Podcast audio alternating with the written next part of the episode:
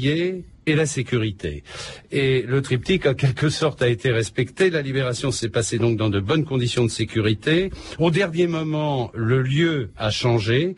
En fait, euh, les, autorités françaises étaient autant préoccupées de la sécurité des ravisseurs que de celle des otages, qu'une situation euh, tout à fait euh, exceptionnelle.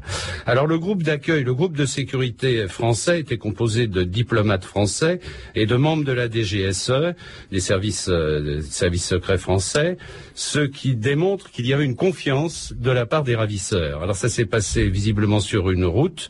il y a eu de le croisement visiblement de deux euh, de deux colonnes de voitures et c'est à ce moment-là que l'échange, enfin la libération de nos confrères euh, s'est produite. Euh, il n'y a pas eu d'aide extérieure, d'après ce que nous avons pu comprendre. Seuls donc des Français ont participé à la, la, à la sécurité, à la libération des otages. La seule action internationale de la France a été celle de M. Barnier, nous a dit le Premier ministre, c'est-à-dire on ne prend pas la France en otage.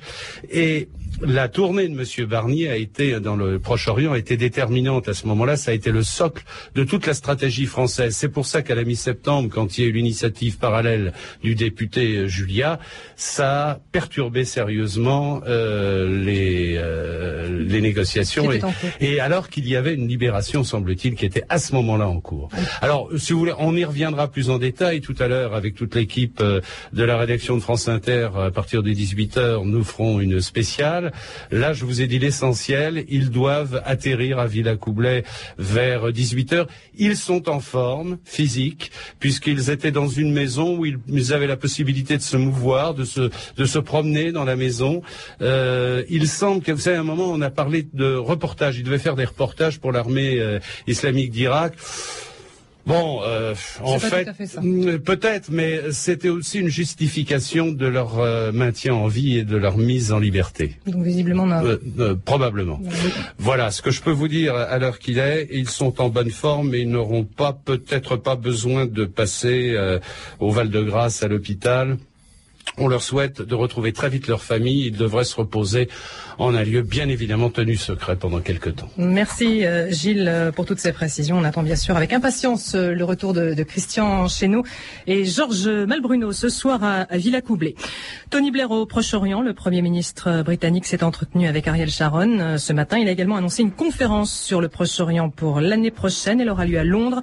Il y a quelques minutes, Tony Blair s'est recueilli sur la tombe de Yasser Arafat.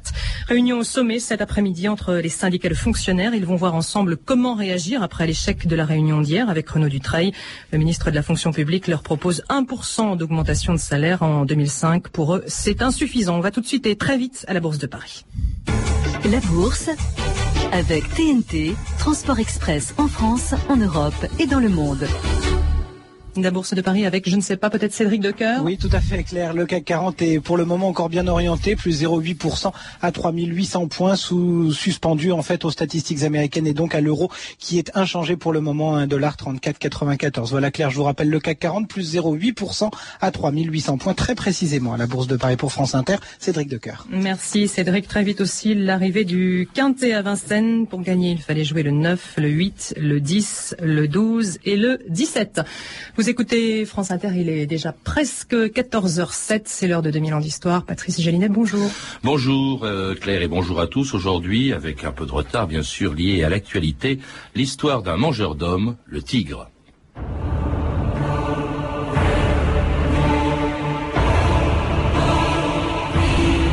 Quand un homme désire tuer un tigre, il appelle cela du sport. Mais quand un tigre désire le tuer, il appelle cela de la férocité. Bernard Shaw.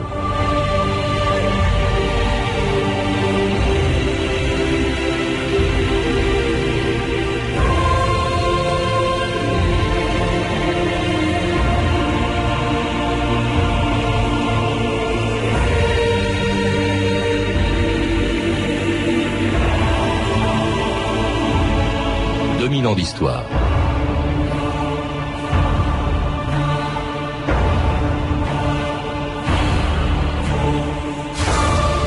Forêts de Sibérie aux mangroves du Bengale, en passant par la jungle de Malaisie, Partout où il vit encore à l'état sauvage, le tigre est un animal chargé de symboles.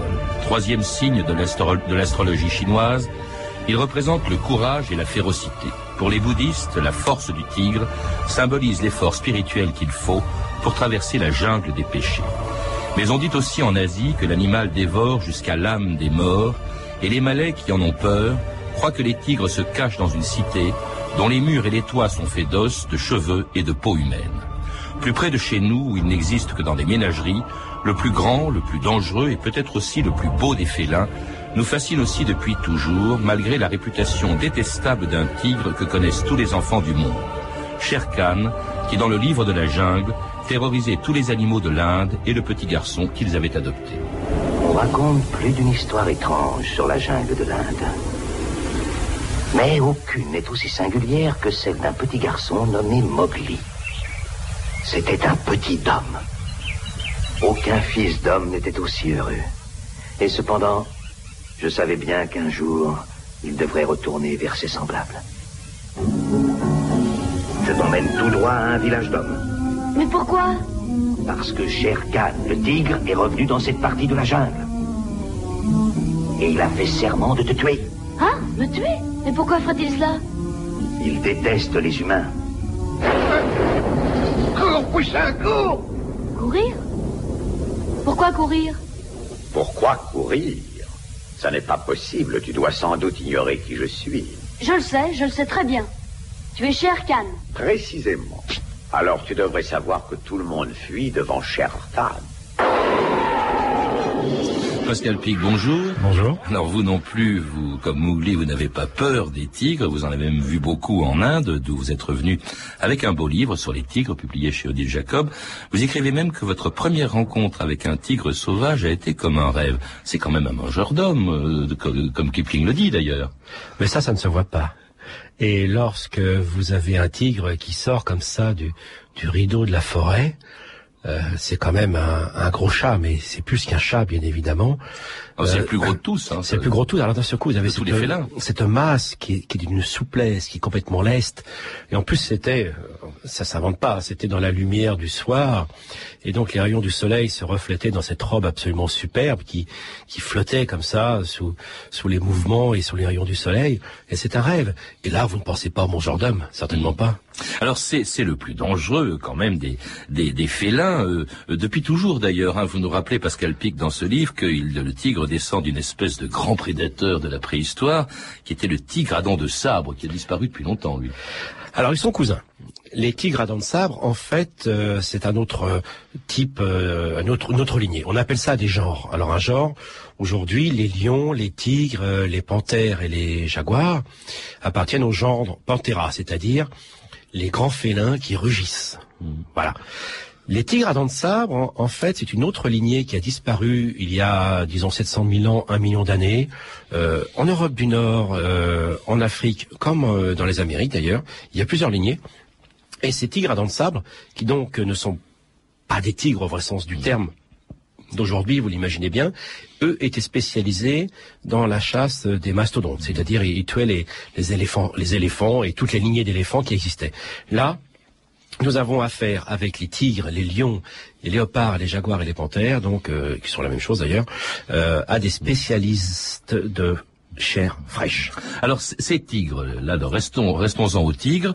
Euh, D'abord, tous ceux, tous les tigres sauvages, bien sûr, pas ceux qui sont en captivité un peu partout dans le monde, ils viennent, ils sont originaires de l'extrême-orient, en fait, de l'Asie du Sud-Est. On ne les trouve d'ailleurs que là. Leur leur aire géographique, d'ailleurs, s'arrête là où commence le lion. On les voit jamais ensemble, le tigre et le lion. Non, ça, ça correspond d'abord euh, à une règle de l'écologie. Quand deux espèces sont très proches d'un point de vue de leur adaptation, euh, manifestement, c'est l'une ou l'autre, ou côte à côte. C'est le cas. Mais en fait, le lion est spécialisé dans euh, la chasse des antilopes, donc des faunes de savane, alors que le tigre, lui, est spécialisé dans des niches écologiques de type euh, forestier. Et donc, vous remplacez les antilopes par les cerfs, les daims, etc. Et donc là, dans toute l'Asie euh, on pense que les tigres émergent en Asie du côté de la Chine, du sud de la Chine, et sont répartis effectivement, vous l'avez dit rapidement en introduction, quand même des îles de la Sonde, c'est-à-dire de Sumatra et il n'y a pas longtemps Java, jusqu'en Sibérie, et ils étaient aux portes de l'Europe, hein, en Turquie. Alors oui, mais enfin, ils sont peut-être dans un seul lieu, enfin dans un seul continent, mais alors dans des endroits extrêmement différents. Dans, dans votre livre, on voit euh, différents tigres, euh, de, le tigre de Sibérie, le plus gros, hein, 400 kilos, Ah oui. qui, qui vit dans le froid, euh, dans les températures incroyables, qui n'ont rien à voir avec celles dans lesquelles vit par exemple le, tigre de Sumatra. Il y a plusieurs euh, euh, espèces de tigres, hein, vous le rappelez, tigre du Bengale, tigre d'Indochine, euh, qui tigre de Sumatra, tigre de Chine, euh, et donc le tigre de Sibérie. Alors, à l'heure actuelle, on pense qu'il y a deux espèces, le tigre de Sumatra, et que toutes les autres euh, qui restent sont des sous-espèces, ce qu'on appelle des variétés régionales. Euh, alors, ils sont séparés aujourd'hui par la force euh, des choses, c'est-à-dire euh, la détérioration des environnements. Mais grosso modo, euh, les tigres permettent d'illustrer de, manière absolument remarquable et superbe une règle de l'écologie. Grosso modo, les populations, les espèces qui vivent plus près des tropiques et dans des milieux plus chauds et plus fermés, c'est le cas à Sumatra, c'est le cas en Indonésie, c'est le cas pour le tigre du Bengale en Inde, là, ils, sont sont, un peu plus petits, petits. ouais. hein. Et plus vous allez vers le nord, plus les espèces sont de plus grande taille, en ce sens où, en ayant une plus grande taille, on a des masses plus importantes, mais les surfaces deviennent relativement moins importantes. Or, c'est par les surfaces du corps que l'on perd la chaleur. Alors, c'est une règle générale qu'on appelle la règle de Bergman, c'est empirique, mais ça fonctionne dans toutes les lignées, comme la ligne humaine d'ailleurs. Et de fait, euh, la température n'est pas un problème pour ces grands félins. Le tout, c'est d'accéder à la nourriture. Or, la viande, on la trouve partout. Mais enfin, même pas l'eau euh, n'est pas un problème. On les trouve Ah, c'est surtout très rare pour un aussi félin, dans, oui. dans la mangrove du Bengale, où les tigres sont des mangeurs d'hommes et pas seulement devant la caméra de Fritz Lang. Que se passe-t-il Le tigre rôde, c'est son heure. C'est un tigre royal. Le démon du meurtre s'est réincarné en lui. Il égorge les femmes et les enfants. Il s'attaque même aux hommes. Gaieté, de quel côté il vient Faites vite rentrer les enfants. Jamais on n'a pu le prendre au piège. Le démon qui l'habite le protège.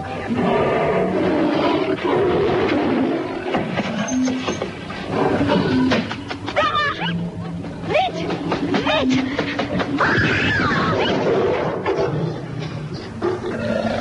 Pauvre gosse. Et c'était un extrait du Tigre du Bengale de Fritz Lang, mais le Tigre mangeur d'hommes, hein, c'était pas du, du cinéma, euh, Pascal Pic. J'étais frappé en vous lisant de savoir qu'au Bengale, non seulement il y avait des hommes ou des femmes qui étaient tués ou des enfants qui étaient tués par des tigres, mais ils sont très nombreux, des centaines par an, dites-vous. 300 à 400 personnes par an. Par jour. Mais non, par an, hein, quand même. Mais ça fait un par jour, en effet, du côté donc euh, du Bengale, comme vous l'avez cité. Alors le Bengale, c'est le Bangladesh et euh, évidemment la partie euh, est, donc orientale de l'Inde. Là, ce sont des forêts de mangroves. Une petite histoire. Donc j'ai fait ce voyage avec Nicolas Hulot, qui m'avait emmené pour euh, Ushuaïa Nature. Et lorsque nous étions votre livre d'ailleurs. Exactement. Et lorsque nous étions là-bas, j'avais cité ces chiffres qui sont impressionnants et que vous avez rappelés. Et Nicolas euh, ne me croyait pas. Il attendez, attendez, c'est absolument hallucinant. On a terminé le tournage, cette première partie. Nous sommes allés à Dhaka, la capitale du Bangladesh. Et le lendemain, Nicolas arrive, pose le journal sur la table du petit déjeuner et dit, regardez, pendant que nous étions là-bas, six personnes s'étaient fait tuer par des tigres. Donc, là, nous sommes dans une région où nous avons les vrais mangeurs d'hommes. Alors, ceci est quand même assez rare, mais il est vrai que il y a eu des tigres euh, tristement célèbres et dramatiquement célèbres. Euh, un monsieur qui s'appelle James Corbett, qui sera un des premiers il y a un siècle à protéger les tigres, a tué une mangeuse d'hommes qui avait tué 400 personnes en deux ans. Et pourtant, c'est une région où on les protège, c'est ça qui est assez extraordinaire Ouais. et paradoxal, Pascal Pic. Alors, euh, cela dit, ils ne se nourrissent pas exclusivement, euh, heureusement, euh, que de chair humaine. Vous rappelez que ce sont essentiellement des mangeurs en très grosse quantité, je crois c'est 30 kilos par jour, de cervidés, hein, surtout. Et Surtout. c'est l'animal qui dépend, enfin, dont, dont dépend le plus le tigre. C'est assez rare quand même. Les animaux, enfin, les- Et, bien sûr, les cas de mangeurs d'hommes, c'est comme nos tueurs en série, ça impressionne énormément, vous imaginez bien. Mais la chose importante, c'est qu'il est très rare que ces grands prédateurs viennent attaquer les hommes. Ils le font lorsqu'ils ont été blessés ou lorsqu'ils sont dans une certaine forme d'incapacité. Euh, ce qui se passe dans le, au Bangladesh et dans les, ce qu'on appelle les Sundarbans, qui sont des forêts de mangroves, les gens pénètrent pour aller chercher du miel. C'est à l'époque où les tigresses ont leurs petits. Alors vous arrivez en pleine forêt sur une tigresse, euh, là évidemment c'est dramatique. Donc là c'est la confrontation euh, immédiate. Mais il est très clair que la plupart plupart du temps, ce sont des, des animaux qu'on ne voit jamais. En Sibérie que nous citions, des gens d'un village ont vécu à côté des tigres, ils n'en ont pas vu un pendant 20 ans. Donc c'est des événements dramatiques, spectaculaires, mais qui sont, Dieu merci, euh, rarissimes par rapport à l'ensemble des activités des tigres. Donc ils mangent essentiellement un dessert vidé, vous le rappelez, sauf dans les, ça c'est pour les tigres sauvages, car dans les zoos ou les cirques, eh bien, on leur sert leur petit déjeuner au lit, mais ça reste quand même impressionnant. Écoutez cette dompteuse, Daria Moreno, et son tigre au micro de Thierry Grillet, le 9 avril 1988. Alors, contrairement à ce que vous pensez, quand on rentre dans la cage, moi, j'aime pas que mes bêtes aient mangé avant. Alors là, vous mettez de, du, de la viande au bout du... Un petit morceau de viande au bout de la fourche. Regardez comme il est beau, le mon bébé. Tiens, bah, viens.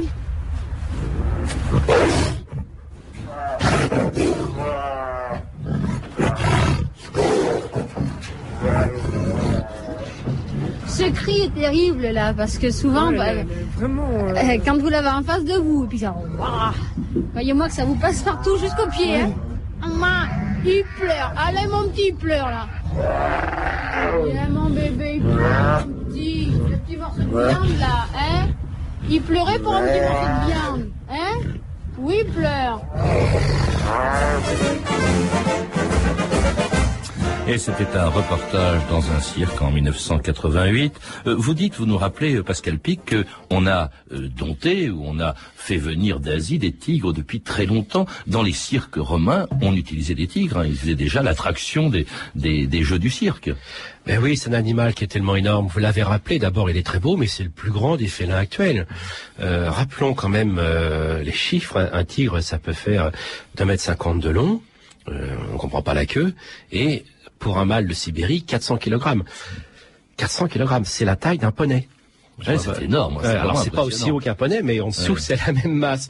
Et, et donc ça peut surgir n'importe quand. Et il est vrai que dans l'Antiquité romaine, il y avait une fascination, comme toujours d'ailleurs. Hein, les, les tigres remplissent tous nos mythes et toutes nos histoires. On a parlé évidemment de Kipling pour un des plus récents, mais dans les cirques, ils ont fait fureur, c'est qu'à le dire. Et on le voit bien d'ailleurs dans ce superbe film Gladiator. Là, c'était des tigres qu'ils allaient chercher. Ils étaient pas loin. Hein. Ils étaient en Turquie. Ils étaient euh, euh, dans ce qu'on appelle la Russie d'aujourd'hui, l'Afghanistan. Et là, Néron i- imaginait le, le, cha- le- le- le chariot de Bacchus, donc ce dieu un peu étonnant, euh, tiré par un quadrige de tigres. Vous imaginez Vous dites qu'ils sont dangereux même en, même en captivité, alors qu'on s'en rend pas bien compte. Souvent, on adopte, je suppose, des, des petits tigres, mais ils restent dangereux. Et, et d'autant plus, et, et pratiquement inadaptables. Ils perdent l'instinct de chasseur. euh, et quand, euh, quand éventuellement, si on voulait les réadapter, ce serait, ce serait difficile. Alors c'est ça qui est important. Aujourd'hui, on parle de, de biodiversité. Donc la biodiversité, c'est maintenir la diversité des espèces par définition. Mais il faut savoir, et vous mettez le doigt sur quelque chose de très important, c'est qu'un tigre qui est élevé par les hommes ne peut plus revivre dans la nature. On a parlé des mangeurs d'hommes. Si une tigresse commence à tuer des hommes, elle va apprendre à ses petits. Donc il faut la tuer. Parce qu'ils vont devenir des, mangeurs d'hommes spécialisés. Et l'homme, c'est facile à chasser quand même. La chose importante, euh, c'est que euh, on a des tigres comme ceux-là qui ont été élevés, par exemple, par des, moines euh, tibétains ou des moines bouddhistes. Alors ils tiennent les tigres à la laisse, ça nous impressionne, mais là c'est quand même un, un gros matou quand même. Et ces tigres, lorsqu'ils voient une vache, ils peuvent l'attaquer, mais ils s'amusent, comme nos chats qui jouent avec les souris. Votre chat joue avec la souris. Et souvent, il la délaisse. Il va revenir manger sa, sa petite, ses petites croquettes ou autre. Ben, les tigres, c'est pareil. Donc, ils ne sont plus du tout aptes à vivre dans la nature sauvage. Ils perdent une partie de leurs instincts, mais pas tous. Écoutez, France Inter, Arnaud Bousquet, le 27 août 2001. Terminons par ce quadruple carnet rose. Quatre bébés tigres ont vu le jour vendredi au parc zoologique de Fréjus dans le Var. En fait, ils étaient cinq à la naissance, mais l'un des tigreaux est mort hier. Malgré tout, quatre naissances, surtout en captivité, ça reste exceptionnel. Ceux de Fréjus pèsent 700 grammes chacun, ce qui valait bien ce reportage de Sandy Dauphin de France Bleu. La pouponnière du zoo de Fréjus accueille ses premiers quadruplés. Les tigreaux têtent jusqu'à 6 biberons par jour et c'est le dresseur Najid, 65 ans, qui s'y colle. Il pleure parce que je lui donne le biberon, mais comme il avale tellement vite, il s'entoure Si je donne un peu plus, il risque d'avoir mal au ventre. Quand il est fatigué, il va dormir un peu. C'est comme des gosses. Quant à la mère Aïda, une tigresse du Bengale âgée de 3 ans, elle a refusé de nourrir sa descendance. Et étonnant, ces, ces cris de petits tigres. On se croirait dans une vraie maternité, Pascal Pic. Oui, mais là, avec des nourrissons qui sont tout petits d'ailleurs. Hein. 700 grammes.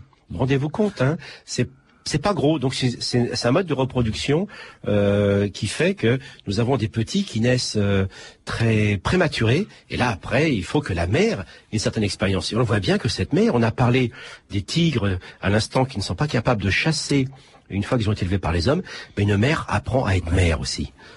Alors, vous, vous parlez, vous avez tout un chapitre consacré à la vie, justement, euh, tigres. Vous nous rappelez d'ailleurs, justement, comme vous venez de le dire, euh, Pascal Pic, qui sont, ici, sont euh, très costauds, euh, euh, très puissants, très forts, et même féroces à l'âge adulte. Ils sont extraordinairement fragiles quand ils sont petits. Euh, les mères ont une portée de 3 à 6 petits, mais très peu survivent, en fait. Alors, euh, grosso modo, si on prend l'exemple de tout à l'heure, quatre petits, donc c'est entre trois et quatre petits, la moitié mourront très très vite euh, de fragilité, de maladie, ou un prédateur qui passe, hein, euh, euh, n'importe quel prédateur, même des, chacals ou, des, des dols, hein, ou même des loups ou autres. Euh, grosso modo, il en restera peut-être un, voire deux au moment du sevrage. Donc il y a une grosse perte, euh, mais ça c'est lié au fait. Alors nous les hommes qui sommes habitués à avoir un seul petit à la fois, comme tous les singes d'ailleurs, c'est un seul petit avec une longue éducation et nous naissons précoces, c'est-à-dire nous naissons déjà avec beaucoup d'aptitudes. Les jeunes félins naissent très petits. Songez à cela. On a dit 700 grammes pour un jeune tigre pour 300 kilogrammes à l'âge adulte. Nous, c'est entre 4, 3, 4 kilogrammes pour 60, 70 kilogrammes. Donc, voyez bien, vous percevez bien que ces petits, tout le monde avait des petits chatons, naissent les yeux fermés, la peau dénudée, etc. Donc, ils sont fragiles et ça fait partie de stratégies de reproduction. Il n'y a aucune moralité à donner là-dedans qui font que c'est basé sur la quantité. Si ça va bien, s'il y a beaucoup de proies, tous survivront ou beaucoup plus survivront. S'il y a des stress énormes en ce qui concerne l'accès à la nourriture, presque tous mourront. Donc ce sont des espèces qui sont capables de se reproduire très vite, mais aussi de réguler d'une manière euh, dramatique euh, leur courbe de, euh, de population et de démographie. Et de vivre jusqu'à 25, 26 ans. C'est assez rare ça quand même. C'est ouais. le maximum, hein, je crois. Oh, c'est le maximum, mais en captivité, parce que c'est un peu plus dur dans, le- dans la vie, si je puis dire, dans la nature. Et ça, c'est quand ils meurent de mort naturelle, le Pascal Pic, parce qu'ils peuvent aussi tomber sous les balles d'un chasseur. Vous Eh oui. ces grandes chasses, qui étaient un grand sport euh, au- à l'époque de la, de la, de- des Indes anglaises, des Indes britanniques, euh, mais aussi peut-être aussi euh, euh, sous la balle d'un braconnier, ce qui explique d'ailleurs en partie la disparition progressive des tigres. France Inter, Gérard Zenoni, le 30 mai 1997. Les tigres se meurent, il n'en reste plus que 5000 sur la planète. Le Fonds mondial pour la nature lance un cri d'alarme. Explication de Nathalie Fontrelle. France Inter. C'est le commerce illégal qui risque de tuer l'espèce. Dans un tigre, il n'y a rien à jeter. En Asie, les traités de médecine traditionnelle recommandent l'utilisation de toutes les parties de l'animal, depuis le pénis trempé dans l'alcool pour réveiller la virilité des mâles, les bipèdes, ceux-là, jusqu'au cerveau censé combattre la paresse et aux excréments supposés soigner les furoncles. Difficile de combattre des croyances vieilles de 2000 ans, à tel point que certains préconisent des élevages de tigres pour alimenter le marché de la médecine chinoise. En 93, la Chine a pourtant interdit l'utilisation du tigre dans la fabrication de médicaments traditionnels, mais un animal peut rapporter près de 60 000 francs à celui qui le tient au bout de son fusil. On comprend que le trafic continue pour alimenter le marché des communautés asiatiques du monde entier. J'étais étonné d'apprendre, Pascal Pic, en vous lisant ou en écoutant le reportage que, que l'on vient d'entendre, que une des raisons de la disparition des tigres, c'était le braconnage, parce que le tigre avait des vertus thérapeutiques qui intéressaient euh, les Chinois ou les Asiatiques. Oui, alors là, que on- ça quand même comme cause. Non, alors au départ, il y a eu ces grandes chasses. Euh, je cite deux grandes chasses. Vous vous rendez compte 120 tigres tués dans une chasse. Ils recommencent deux ans plus tard, ils en tuent 200. C'est absolument énorme. Et Il y là, en a ça... plus que 5000. Hein, Alors, il y a plus que ça. Alors, à ce rythme. Alors, donc, ça a été les grandes chasses. Et il y a eu un grand cri euh, d'alerte en 1973 avec le programme d'Indira Gandhi qui a préservé ces tigres et ça s'est maintenu. Aujourd'hui, il en reste plus que 5 ou 6 000 et la nouvelle menace, ce n'est plus la chasse parce que ça, ça se voit, ça peut se contrôler, il y a encore des, des braconnages. Mais là, euh, là, aujourd'hui, notre souci, c'est que des pays émergents comme euh, la Chine et toutes les économies qu'on appelle les tigres de l'Asie d'ailleurs, d'une certaine manière, pour euh, Singapour, euh, Taïwan, Hong Kong, etc. Eh bien, des classes moyennes arrivent à des niveaux de revenus euh, très conséquents, et là, ils désirent se payer des choses qui étaient de l'ordre du luxe. Et parmi ces choses-là, c'est toute la pharmacopée traditionnelle autour du tigre. Faut savoir qu'un pauvre braconnier, parce que le braconnage des populations qui sont déshéritées, qui vivent autour, qui sont miséreuses, vous vous rendez compte qu'une peau de tigre qui sera payée 100 dollars pour un pauvre paysan qui, meurt de faim, euh, ça représente plus d'un an ou deux ans de salaire. La même peau de tigre, si elle est conservée, sans parler du reste, hein, sera vendue 20 000 à 50 000 dollars. Donc vous imaginez l'attraction qu'il y a là-dessus, et à Hong Kong, Taïwan, la Corée du Sud, etc., vous avez des appels d'offres considérables et on imagine bien euh, l'intérêt que ça peut représenter immédiat bien sûr, mais vital pour certaines populations humaines. Ça devient extrêmement difficile. Il y a aussi des disparitions liées à l'écologie, euh, le de dessèchement par exemple de l'Asie centrale qui explique la disparition des tigres de la Caspienne. Il y a d'autres espèces qui ont disparu, tigres de Bali, tigres de Java. Oui, mais à chaque fois l'homme a aidé quand même. Hein. Oui, oui. Et alors il y a la, la, la il, en, il, en, il en existe quelques-uns encore. La Sibérie, la Russie a fait beaucoup d'efforts pour les protéger. L'Inde, vous le citiez aussi. Je vais quand même me faire euh, l'avocat du diable, Pascal Pic, sans conviction, parce que je partage votre fascination pour le tigre. Mais pourquoi au fond faudrait-il euh, sauver les tigres alors qu'ils sont, ils restent des mangeurs d'hommes? Il reste des mangeurs d'hommes, mais enfin bon, euh, ça fait partie d'une attitude éthique. Nous, notre génération, nous avons eu la chance de voir des tigres. J'ai eu le bonheur de voir un tigre sauvage. Pourquoi irions-nous empêcher les générations futures de voir cette beauté magique? Ça, c'est une première chose. Ça, c'est de l'ordre de l'éthique et de l'esthétique. Maintenant, euh, on peut avoir une espèce de darwinisme cynique. Après tout, l'homme domine la planète et puis euh, euh, nous pouvons éliminer les autres espèces, comme les mangeurs d'hommes qui sont en concurrence avec nous. Ça, c'est toute l'attitude des agriculteurs. C'est le débat sur le loup, sur l'ours, qui sont moins dangereux que le tigre quand Ils même. sont moins dangereux. Mais attendez, euh, la, la chose étant, euh, quel, quel est le risque qui est prêt à prendre une société? Nous sommes prêts à accepter de- des accidents de voiture, des accidents d'autres. Je ne mets pas tout à la même échelle, mais c'est une question d'attitude culturelle. Maintenant, c'est facile de dénoncer les mangeurs d'hommes, mais il faut savoir que ces mangeurs d'hommes, c'est parce qu'on va sur leur territoire. Alors maintenant, la préservation du tigre, c'est pas l'homme contre les tigres. Ça sera les hommes avec les tigres. Or, aujourd'hui, les seuls cas de réussite de maintien du tigre, c'est quand les populations locales bénéficient de l'avenue des touristes, que euh, justement ils peuvent développer des écoles, c'est du vrai développement durable avec de la biodiversité. Et là, je vous assure, quand ils bénéficient de cela, les tigres n'attaquent pas les hommes, les tigres en reviennent, les hommes vivent mieux, et c'est comme ça, euh, pas une harmonie. Euh, euh, c'est pas une harmonie euh, fantasque autour de la nature, mais c'est comme ça qu'on y arrivera. Et d'ailleurs, on y arrive. Puis on peut peut-être aussi vouloir les défendre tout simplement parce que c'est vrai, ils sont très beaux, très beaux comme ceux que l'on voit dans votre livre, euh, Pascal Pic, dont vous êtes l'auteur, mais avec de très très belles photos de François Savigny, Les Tigres, publié aux éditions Odile Jacob, un très beau cadeau donc pour euh, ces fêtes de Noël. Vous avez pu entendre un extrait du film Le Tigre du Bengale de Fritz Lang, disponible en DVD chez Wildside, ainsi que du dessin animé de Walt Disney, Le Livre de la Jungle, disponible en vidéo chez Buena Vista. Vous pouvez retrouver ces références en contactant le service des relations auditeurs, en composant le 3230, puis en tapant la touche 1, 34 centimes la minute ou en consultant le